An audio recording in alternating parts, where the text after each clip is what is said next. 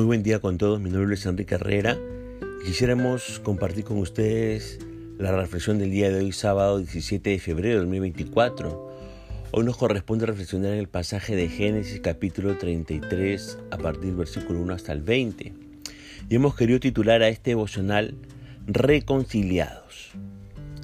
Continuamos en este capítulo 33 del libro de Génesis con la historia de Jacob y Esaú. Me fascina este capítulo. Es una muestra increíble de actitudes positivas y conductas de bendición. Todo lo que se podía hacer bien después de 20 eh, largos años, ellos lo hicieron bien. Por eso pregunto, ¿No es hora ya de que sigamos sus ejemplos y corramos a reconciliarnos y a restaurar las relaciones que Dios nos ha dado? Fíjese que de los días anteriores Jacob se venía preparando para lo peor. Repasemos rápidamente las decisiones que tomó Jacob. Fíjese que en el capítulo 32, a partir del versículo 3 al 5, Jacob le envía a su hermano Esaú un mensaje de paz cargado de humildad. Si avanza un poquito en los versículos 7 al 8 de este capítulo 32 de Génesis, usted ve a Jacob muerto de miedo. Ese miedo hace que él divida en dos grandes grupos a su familia, a su ganado y a sus posesiones. En los versículos 9 al 12 del capítulo 32 de Génesis, si Esaú los ataca, algo se salvaría. Por eso Jacob ora de una manera muy distinta a su primera vez, pero aún así el miedo no se va. Lo que Jacob no sabía era que Dios le sacaría el miedo de una manera completamente inesperada. En los versículos 3 al 21 de este capítulo 32 de Génesis, Jacob le prepara y le envía regalos en tres grupos diferentes. Ahora, cuando usted avanza al capítulo 33 del libro de Génesis, que es el capítulo que nos convoca en, esta, en este día, y ve usted los versículos 1 al 2, usted ve que Jacob separa en grupos a sus concubinas, esposas e hijos, dejando a Raquel y a José en la retaguardia. Era por si acaso a quienes más amaba. Cuando usted ve el versículo 3 de este capítulo 33 de Génesis, delante de todos, Jacob se inclina delante de Saúl siete veces. Era una señal de respeto y humildad. ¿Qué nos demuestra eso? Que el corazón de Jacob había cambiado. Si Jacob hubiera conocido al poeta Mario Benedetti habría recitado una de sus frases, hoy necesitamos un abrazo que nos rompa los miedos. Y fíjese que la respuesta le llegó de la manera más inesperada. Por eso, ¿cómo lo recibe Esaú? ¿Con qué actitud lo trata según el versículo 4?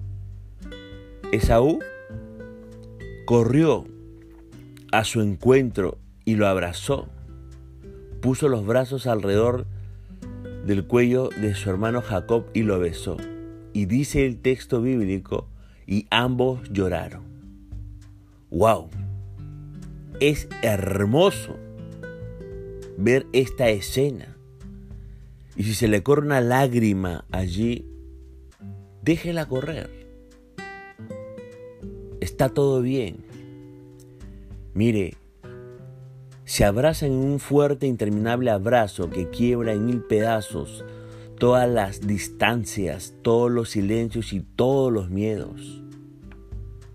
Si necesita un abrazo que rompa todos sus miedos, entonces tengo mil abrazos reservados solo para usted, si es que usted es varón. Porque si es usted mujer, mi esposa le puede abrazar fuertemente.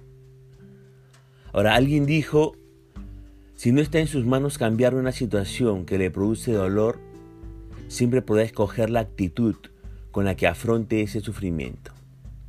Exactamente eso fue lo que hizo Esaú. Cambió su actitud. Él no podía cambiar su pasado. Era imposible cambiar lo que había sucedido con Jacob 20 años atrás. Solo tenía dos opciones. Continuar con su profundo odio y rencor por la traición y el engaño y proyectarlo sobre personas que no tenían nada que ver. O cambiar su actitud perdonando y reconciliándose con su hermano, dándose a sí mismo y dándole a él una segunda oportunidad. Con el tiempo, cada uno por su cuenta comprendió que sus relaciones eran más importantes que todo lo demás. Por eso eh, pregunto, ¿con qué otras conductas y acciones demuestra Esaú su madurez y su profundo cambio en su corazón y de actitudes? Miremoslas. ¿Por quiénes muestra interés Esaú según los versículos 5 al 7? Por las esposas e hijos de su hermano Jacob. Es decir, Esaú se interesa por la familia de su hermano. Basados en los versículos 8 al 9, ¿en qué se muestra desinteresado Esaú? Fíjese que se muestra desinteresado en los regalos que su hermano le estaba ofreciendo. Jacob le estaba ofreciendo a su hermano ganado lanar y vacuno a cambio de nada. Pero fíjese que Esaú finalmente, pues, después de tanto este, rechazar, aceptó esos regalos. ¿Por qué? Porque en aquella tierra rechazar un regalo que se ofrecía con insistencia hubiera sido considerado como un insulto. Ahora, ¿qué hace Esaú por ellos según los versículos 12 y 15? En aquellos tiempos viajar sin protección podía resultar peligroso. Ante la incertidumbre sobre cómo reaccionarían los habitantes de aquella región ante una caravana que incluía tantas personas y ganado. Esaú se ofreció a acompañarle y protegerle en el viaje hasta su destino. Ahora, Jacob no quiso incomodar a su hermano y quizás se dio cuenta de que después de todo lo que Dios había hecho por él, no necesitaba otra protección que la de Dios mismo. Esaú entonces insistió en dejarle al menos un grupo de apoyo, pero Jacob sintiéndose seguro, no lo consideró necesario.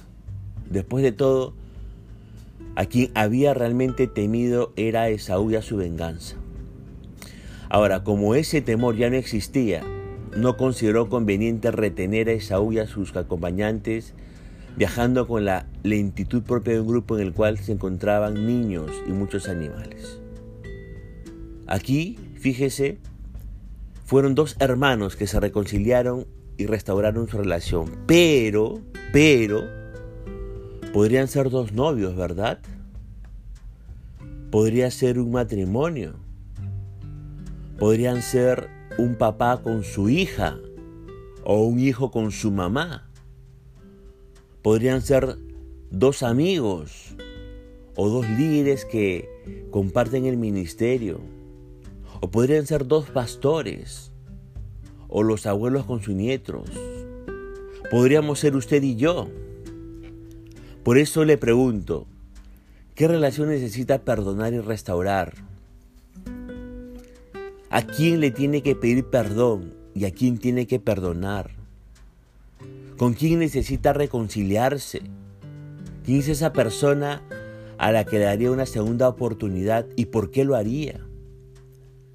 No estoy hablando de esas relaciones que ya están completamente muertas porque uno de los dos no quiere saber nada de nada con el otro.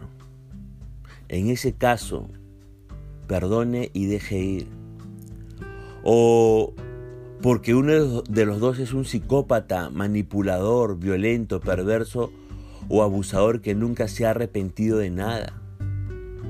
En ese caso, perdone y aléjese.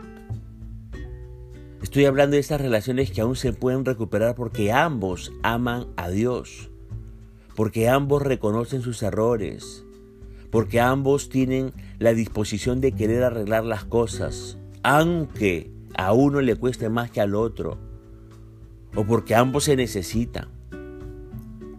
Por eso, renuncia a sus orgullos, renuncia a las actitudes duras, renuncia a los recuerdos negativos y no cierre sus puertas si el otro ha cambiado o está cambiando, si se ha arrepentido realmente, si le ha pedido perdón, si ha aprendido de su error. ¿Quién sabe? Tal vez llegue el día en que usted también necesite ser perdonado o perdonada y deseará con todo su corazón que le den esa segunda oportunidad. Siembre la hora para cosecharla después. Finalmente, según el versículo 20, ¿con qué actitud espiritual cierra Jacob esta etapa? Fíjese que Jacob adora a Dios. Por eso edifica un altar. Haga usted lo mismo. Empiece a adorar a Dios en espíritu y en verdad. Empiece a poder también perdonar y reconciliarse con quien le toca reconciliarse en este tiempo. Recuerde que esa es la voluntad de Dios, que vivamos siempre en armonía y en paz con todo lo que podamos. Punto final para emocionar el día de hoy, deseando que la gracia y misericordia de Dios sea sobre su propia vida, conmigo será Dios mediante hasta una nueva oportunidad y que el Señor le bendiga.